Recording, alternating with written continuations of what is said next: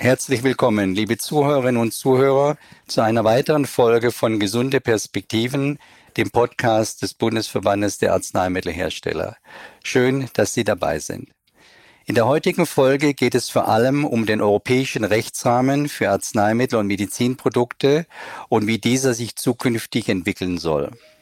Ich freue mich sehr, dazu Dr. Hans-Peter Liese begrüßen zu dürfen.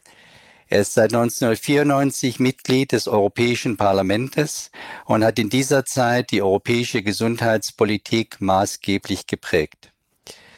Herr Dr. Liese ist Mitglied im Ausschuss für Umweltfragen, öffentliche Gesundheit und Lebensmittelsicherheit sowie im Sonderausschuss zur Krebsbekämpfung und auch stellvertretendes Mitglied im Haushaltsausschuss.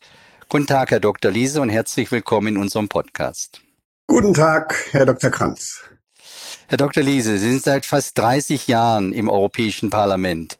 Wie kamen Sie als Arzt zur Politik und insbesondere zum Mandat im Europäischen Parlament? Ja, bei mir äh, in meiner Brust haben immer zwei Herzen geschlagen, für die Medizin und für die Politik.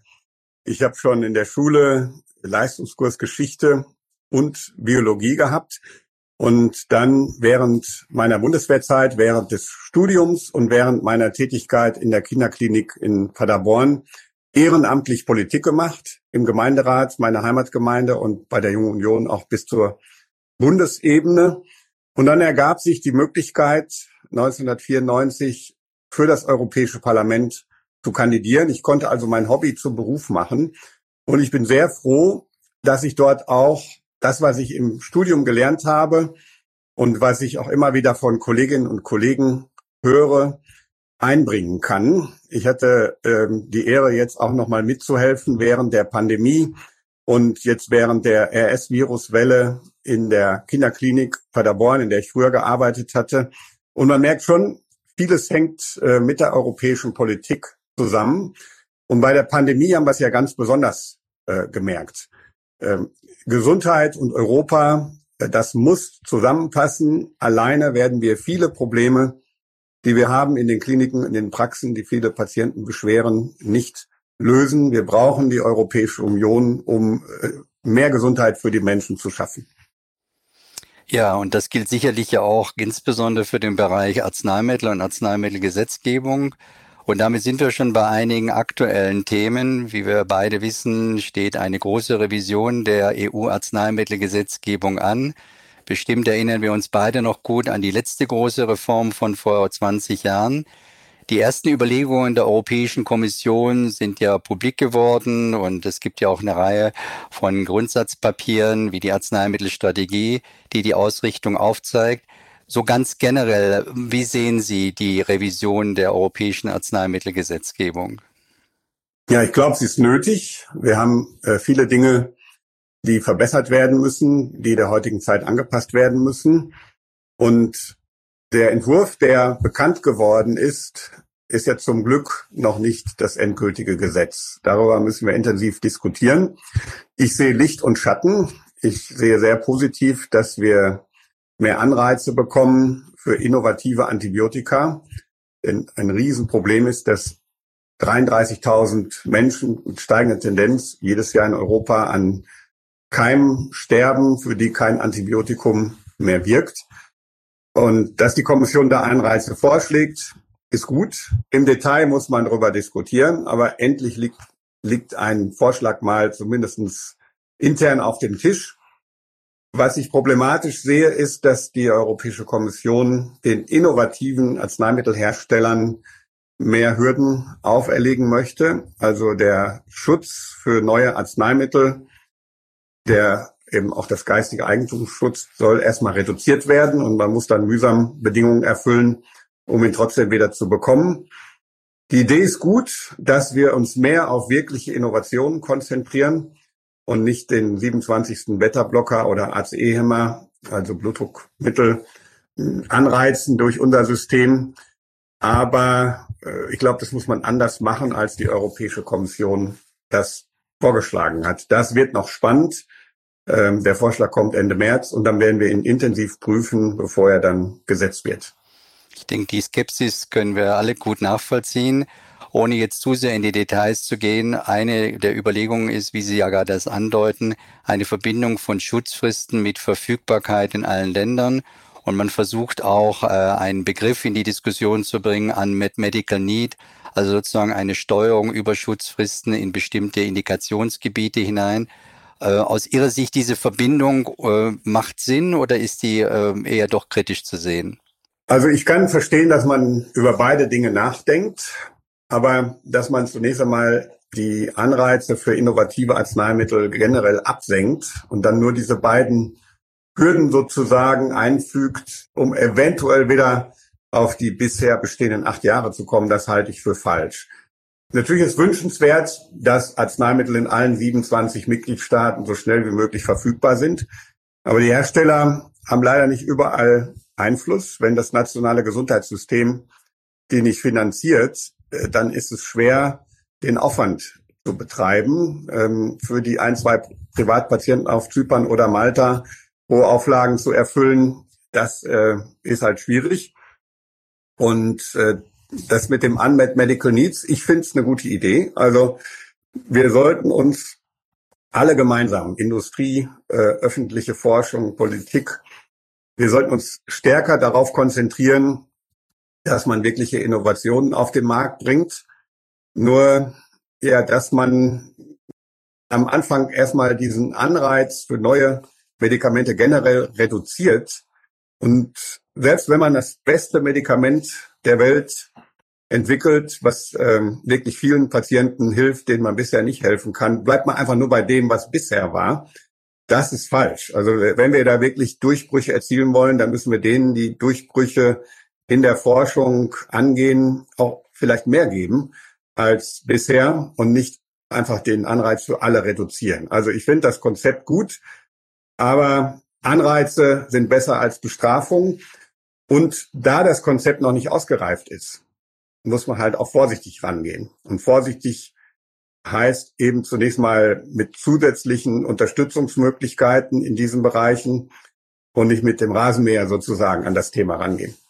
Ein wichtiges Thema in dem Zusammenhang ist ja auch die Behandlung seltener Erkrankungen. Und ich denke, man kann sagen, dass insgesamt die Erfahrung mit der Orphan Drug Regulation in den letzten Jahren durchaus positiv war. Es ist zu sehr vielen neuen Produkten gekommen, aber es gibt ja auch noch sehr viel zu tun.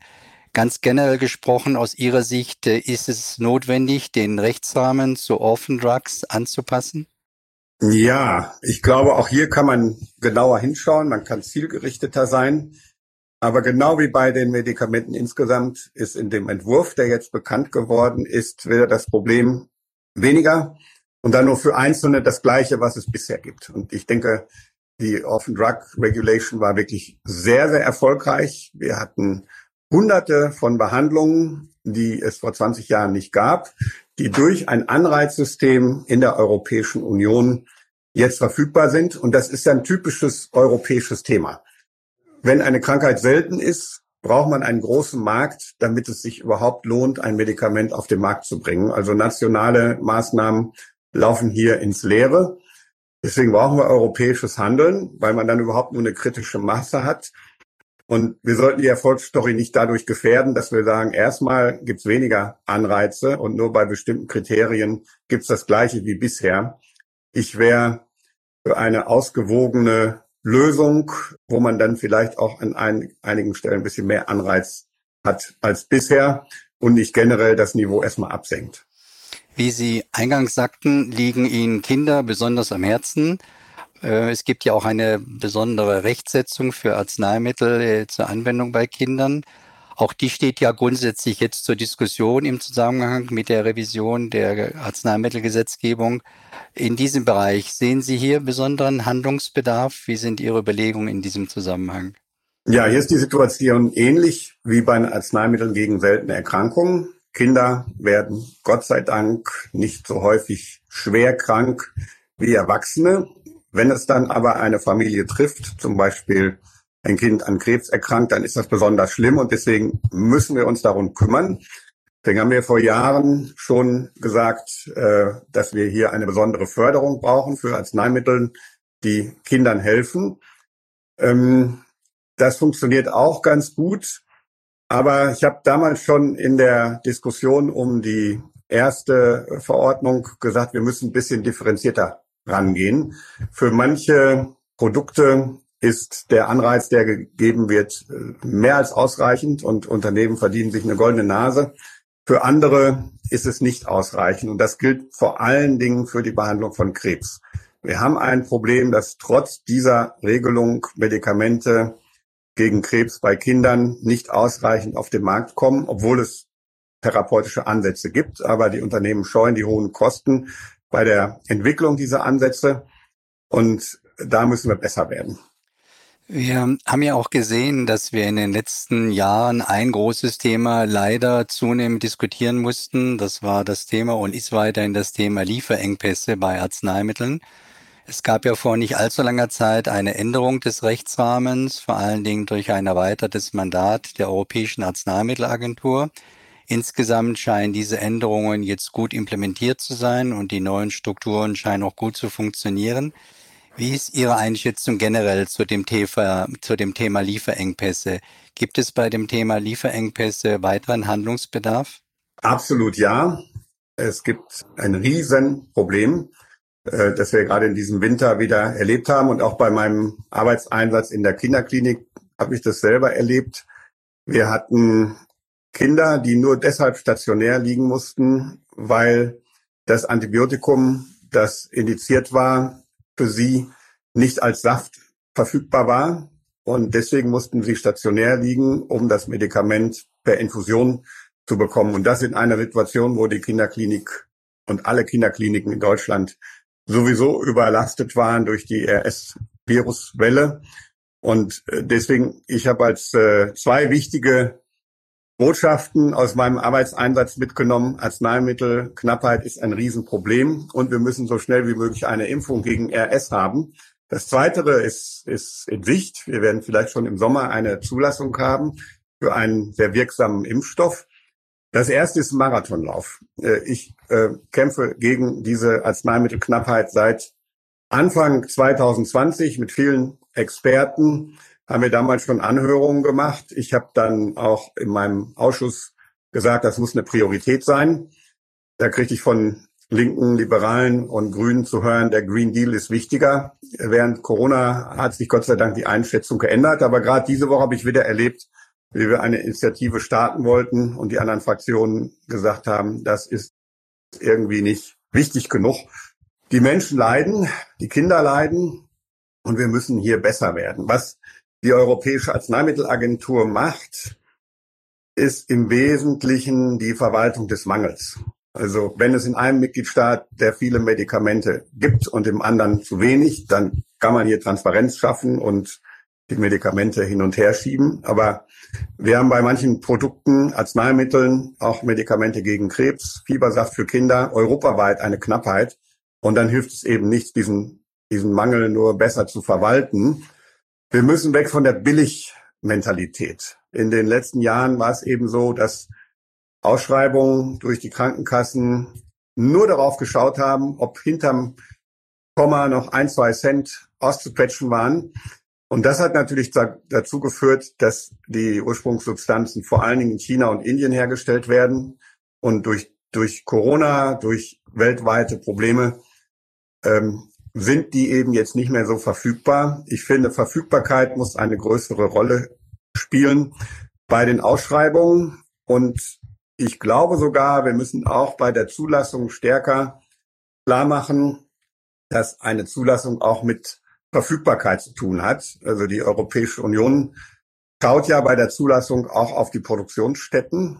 Und äh, vielleicht muss man in Zukunft eine Voraussetzung schaffen, dass man an mehr als einer Stelle produziert und dass das auch nicht nur Indien und China sein sollten, sondern immer mehr die Europäische Union oder mindestens befreundete Staaten, wo wir zuverlässige Lieferbeziehungen haben. Sie haben den Green Deal gerade angesprochen. Das ist in der Tat ein Thema, was auch die gesamte Arzneimittel- und Medizinproduktebranche natürlich sehr berührt. In dem Zusammenhang wird viel diskutiert, wie man generell Umweltbelastungen auch stärker berücksichtigen kann bei der Beurteilung von Arzneimitteln. Umweltverträglichkeitsprüfungen werden immer mehr zu einem Thema. Offenbar wird auch angedacht, im Zusammenhang mit der Revision der EU-Arzneimittelgesetzgebung diesem Themenbereich mehr Beachtung zu schenken. Es besteht aber auch die Sorge, dass damit die Verfügbarkeit von Arzneimitteln eingeschränkt werden könnte, generell von Arzneimitteln, aber auch von nicht verschreibungspflichtigen Arzneimitteln.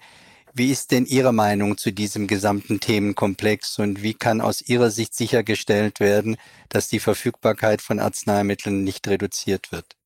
Also wir haben hier eine Baustelle. Arzneimittel, auch wenn sie fachgerecht eingenommen werden, etwa Hormone kommen über den Urin ins Abwasser und können damit dann Umwelt, zum Beispiel Tiere, schädigen. Es ist auch theoretisch eine Gefahr für den Mensch, wenn das nicht ordentlich aufbereitet wird. Auf der anderen Seite habe ich eben beschrieben, wir möchten, dass die Arzneimittel wieder stärker in Europa hergestellt werden und nicht nur in China und Indien. Deswegen sollten wir solche Regeln implementieren, die wir auch in Drittstaaten kontrollieren können. Das ist bei den klinischen Prüfungen, also bei den Tests am Menschen, schon ein Riesenthema dass da zwar offiziell auf dem Papier die europäischen Regeln gelten müssen, wenn ich in Europa ein Arzneimittel zur Zulassung beantrage. Aber in der Praxis ist das in China und Indien oft nicht der Fall. Da brauchen wir bessere Kontrollen. Also wir sollten nicht durch Umweltvorschriften dazu beitragen, dass noch mehr Arzneimittel aus Ländern kommen, wo die Regeln noch schlechter sind und wo wir dann auch nicht die Verfügbarkeit haben. Ein wichtiges Anliegen der Europäischen Kommission im Zusammenhang mit der Revision der EU-Arzneimittelgesetzgebung ist ja auch das Thema administrative Erleichterungen, also Bürokratieabbau für alle Arzneimittelhersteller, aber insbesondere für viele mittelständische Firmen ist dies besonders wichtig, da aus deren Sicht die umfangreichen administrativen Anforderungen gerade auch in Anbetracht der engen Preisgestaltung, die Sie vorhin erwähnt haben, immer schwerer zu bewältigen sind. Aus unserer Sicht sollten die Verfahren beispielsweise zur Austauschbarkeit von Hilfsstoffen und Packmaterialien, aber auch bei Änderung der Packungsbeilage erleichtert werden. Hierzu müsste es wohl auch eine Änderung der Verordnung zu Variationen geben. Könnten Sie so etwas unterstützen oder wie sehen Sie generell die Thematik Abbau von administrativen Hürden für die Arzneimittelhersteller? Ja, das ist eine Riesenbaustelle. Äh, Ursula von der Leyen hat als sie gewählt wurde, versprochen, das One-in, One-out-Prinzip. Das heißt, für jede neue Regelung muss eine bestehende Regelung abgeschafft werden. Wir sind weit davon entfernt. Es wird jetzt zunächst am 15. März einen großen Vorschlag geben für den Bereich Klimaneutralität. Also welche Regeln stehen der Klimaneutralität im Wege? Firmen, die Wärmepumpen bauen, die Isolationsmaterial bauen, die Windräder aufstellen wollen, haben unheimlich lange Verfahren und damit werden wir nicht unabhängig vom russischen Öl und Gas. Damit schützen wir auch das Klima nicht schnell genug. Da müssen wir voranschreiten. Ich sehe eine endlich eine ausreichende Bereitschaft in der Kommission zum Thema Entbürokratisierung jetzt voranzuschreiten. Und das muss auch für Arzneimittel gelten. Wir sollten dabei immer den Schutzzweck vor Augen haben. Also Dinge, die notwendig sind, um Patienten zu schützen, müssen weiterhin gehen. Äh, da müssen wir uns beispielsweise überlegen, wenn überlegt wird, die Packungsbeilage in Zukunft nur noch elektronisch zur Verfügung zu stellen, ähm, was ich grundsätzlich für eine gute Idee halte. Da sparen wir Papier, das ist gut für die Umwelt und die meisten Menschen lesen sie eh nicht. Und die meisten Menschen haben ein Smartphone, wo sie sich das dann im Zweifel auch angucken können. Eine Regelung, die wir vor einigen Jahren schon getroffen haben, dass man Beipackzettel im Internet veröffentlichen darf. Das war sogar verboten. Das war eine ganz verrückte Bürokratie. Aber ähm, wir müssen an die Menschen denken, die mit dem Internet nicht so zu Hause sind. Und daher würde ich sagen, da brauchen wir erstmal ein System, was auch praktikabel ist, dass ältere Menschen, wenn sie das wünschen, dann eine Packung mit Beipackzettel bekommen oder mindestens in der Apotheke diesen Beipackzettel ausgedruckt bekommen. Ähm, da muss man sich mit den Apothekern in Verbindung setzen, wie sowas praktikabel ist, auch äh, kostenmäßig für die in den Griff zu kriegen ist. Aber solche Wege müssen wir beschreiten. Lassen Sie uns zu einem anderen großen Themenbereich kommen, dem Bereich der Medizinprodukte. Wie wir alle wissen, ist dieser Bereich in den letzten Jahren ein äh, Thema bei sehr intensiven Diskussionen, auch kontroversen Diskussionen gewesen. Und wir haben nun Auswirkungen gesehen, die auch äh, doch sehr problematisch äh, sind und die die Verfügbarkeit von Medizinprodukten ja doch sehr in Frage gestellt haben. Es war ja nun zu sehen, dass es eine Reaktion von Seiten der Europäischen Kommission gab und dass es nun auch Anpassungen im zeitlichen Rahmen geben soll, die nun auch gerade vom Europäischen Parlament unterstützt worden sind. Vielleicht können Sie ein paar Worte sagen zunächst zu der aktuellen Situation und wie man die aktuellen Probleme bewältigen kann, aber auch vielleicht, wie man mittel- bzw. langfristig an die bestehenden Problemfelder herangehen könnte. Ja, ähm, das ist für mich ein sehr schmerzliches Thema, weil ähm, ja, ich glaube, wir haben als Europäisches Parlament, als Europäische Union im Prinzip etwas Gutes gemacht, aber meine Kollegen, auch die Mehrheit im Ministerrat ist dabei übers Ziel hinausgeschossen.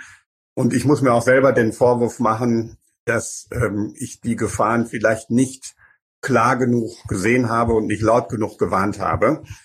Ähm, die Medizinprodukteverordnung ist grundsätzlich sinnvoll, weil wir hatten Skandale, die absolut inakzeptabel waren. Den Skandal um die schadhaften Brustimplantate in Frankreich, Hüftimplantate oder auch beispielsweise eine britische Journalistin, die ein Apfelsinennetz auf, aus dem Supermarkt als Netz für eine Bauch-OP als Medizinprodukt zertifizieren lassen hatte. Also da waren die benannten Stellen, die dafür zuständig sind, einfach nicht gut genug.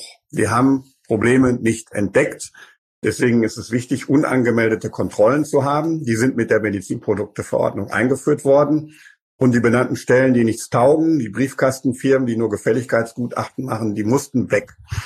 In der Folge haben wir aber jetzt neue Probleme. Äh, das hat auch mit Corona zu tun, weil natürlich die Hersteller während Corona anderes zu tun hatten, als sich mit einer neuen Verordnung auseinanderzusetzen. Und hat auch mit dem Brexit zu tun. Viele dieser benannten Stellen, in Deutschland haben wir TÜV und DEKRA, aber es gab auch viele in Großbritannien. Durch den Brexit, vor allen Dingen durch den harten Brexit, den Boris Johnson ja durchgesetzt hat, gibt es keine Kooperation in diesem Bereich. Und trotzdem muss man auch sagen, es waren Probleme, die im Grundsatz angelegt sind. Zum Beispiel ist es notwendig für eine Firma, die ein Medizinprodukt zertifizieren lassen möchte, einen Akademiker mit mindestens zwei Jahren Berufserfahrung zu haben, der das macht. Ich habe damals schon gesagt, also erstens fängt der Mensch nicht äh, beim Abitur an. Wenn ich einen guten Techniker habe, der das seit lange macht, warum soll der nicht den Antrag stellen? Aber der Ministerrat hat auf dieser Vorschrift bestanden. Und das führt uns jetzt in der Summe dazu, dass Medizinproduktehersteller sagen, wir können das alles nicht schaffen, wir finden keine benannte Stelle.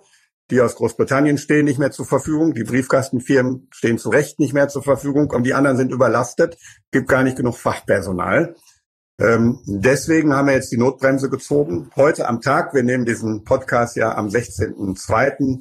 auf, beschließt das Europäische Parlament, dass wir die Übergangsfristen verlängern für die Produkte mit höherem Risiko bis Ende 2027 für die Produkte mit geringem Risiko bis Ende 28. Das heißt, wir haben jetzt mehr Zeit, um diesen ganzen Wust abzuarbeiten. Und das ist ein Riesenschritt. Diese Entscheidung rettet Menschenleben. Die ist dringend erforderlich. Aber um im medizinischen Jargon zu sprechen, das ist eine Notoperation. Damit ist der Patient noch nicht gesund. Er ist jetzt erstmal, äh, kann jetzt überleben, aber der Patient muss in die Reha und muss richtig fit gemacht werden. Wir haben zum Beispiel das Problem, dass auch mit mehr Zeit für bestimmte Produkte, die nur in kleinen Stückzahlen hergestellt werden, sich der Aufwand nicht lohnt. Das ist das gleiche wie bei den Medikamenten, Orphan Drugs. Ähm, es lohnt sich nicht, für kleine Stückzahlen Medizinprodukte herzustellen. Die sind aber nötig, zum Beispiel Herzkatheter für Kinder. Und da brauchen wir ein Anreizsystem, wie bei Orphan Drugs brauchen wir Orphan Devices. Und wir sollten auch noch mal an diese Fragen ran, wie brauchen wir wirklich einen Akademiker mit zwei Jahren Berufserfahrung, ähm, wenn man so einen Antrag stellen will.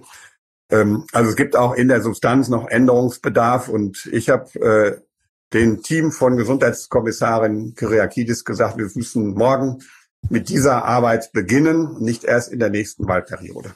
Vielen Dank, Herr Dr. Liese, auch gerade für diese Unterstützung, aber auch für Ihre Belegung in anderen Themenfeldern. Ich weiß, dass Sie seit vielen Jahren die Hersteller von Arzneimittel- und Medizinprodukten beobachten, begleiten und Sie haben sicherlich auch eine Sichtweise, wie sich Dinge in Zukunft entwickeln sollten. Welche Wünsche hätten Sie aus Ihrer Sicht an die Hersteller von Arzneimitteln und Medizinprodukten? Ja, das Thema habe ich schon angesprochen. Sie sollten sich auf die neuen Produkte konzentrieren, die wirklich den Patienten einen Mehrwert bringen. Wir haben oft diese sogenannten MeToo-Produkte. Also es gibt schon 20 ähm, Substanzen für eine bestimmte Anwendung und jeder möchte mitmachen. MeToo heißt in der Arzneimittelpolitik ja nicht ähm, das gleiche wie in der allgemeinen Debatte, sondern ich möchte auch ein Stück vom Kuchen. Wir brauchen Innovationen. Viele Krankheiten können wir gar nicht behandeln oder nur mit schrecklichen Nebenwirkungen. Und auf die müssen wir uns konzentrieren. Da muss die Politik die richtigen Rahmenbedingungen stellen. Aber da muss auch in den Unternehmen eine entsprechende Kultur herrschen, zu sagen, was bringt das wirklich für die Patienten? Arbeitsplätze, Wirtschaftskraft ist wichtig, aber in, im Zentrum unserer Bemühungen sollte immer der Patient, die Patientin stehen. Herr Dr. Liese, vielen Dank für diese spannenden Überlegungen und Ausführungen und dass Sie sich Zeit für unseren Podcast genommen haben. Ich freue mich schon auf das nächste Gespräch und wünsche Ihnen viel Erfolg für Ihre wichtige Arbeit. Vielen Dank, sehr gerne. Liebe Zuhörerinnen und Zuhörer, für den BAH ist Dr. Hans-Peter Liese ein wichtiger Ansprechpartner im Europäischen Parlament. Wenn Sie mehr über ihn und seine Arbeit im Europäischen Parlament erfahren wollen, schauen Sie auf seine Website unter www.peter-liese.de. Mehr Infos sowie Stellungnahmen zu den heute besprochenen Themen finden Sie auf der Website des BAH unter www.bah-bonn.de. Mein Name ist Robertus Kranz, Hauptgeschäftsführer des Bundesverbandes der Arzneimittelhersteller und ich sage Danke fürs Zuhören und bis zum nächsten Mal. Gesunde Perspektiven. Der Podcast über Gesundheit, Gesellschaft und die Zukunft der Arzneimittelversorgung. Klicken Sie jetzt auf Abonnieren und folgen Sie uns auf Twitter, LinkedIn und Instagram unter bah-digital. Weitere Informationen finden Sie in den Show Notes und unter www.bah-bonn.de.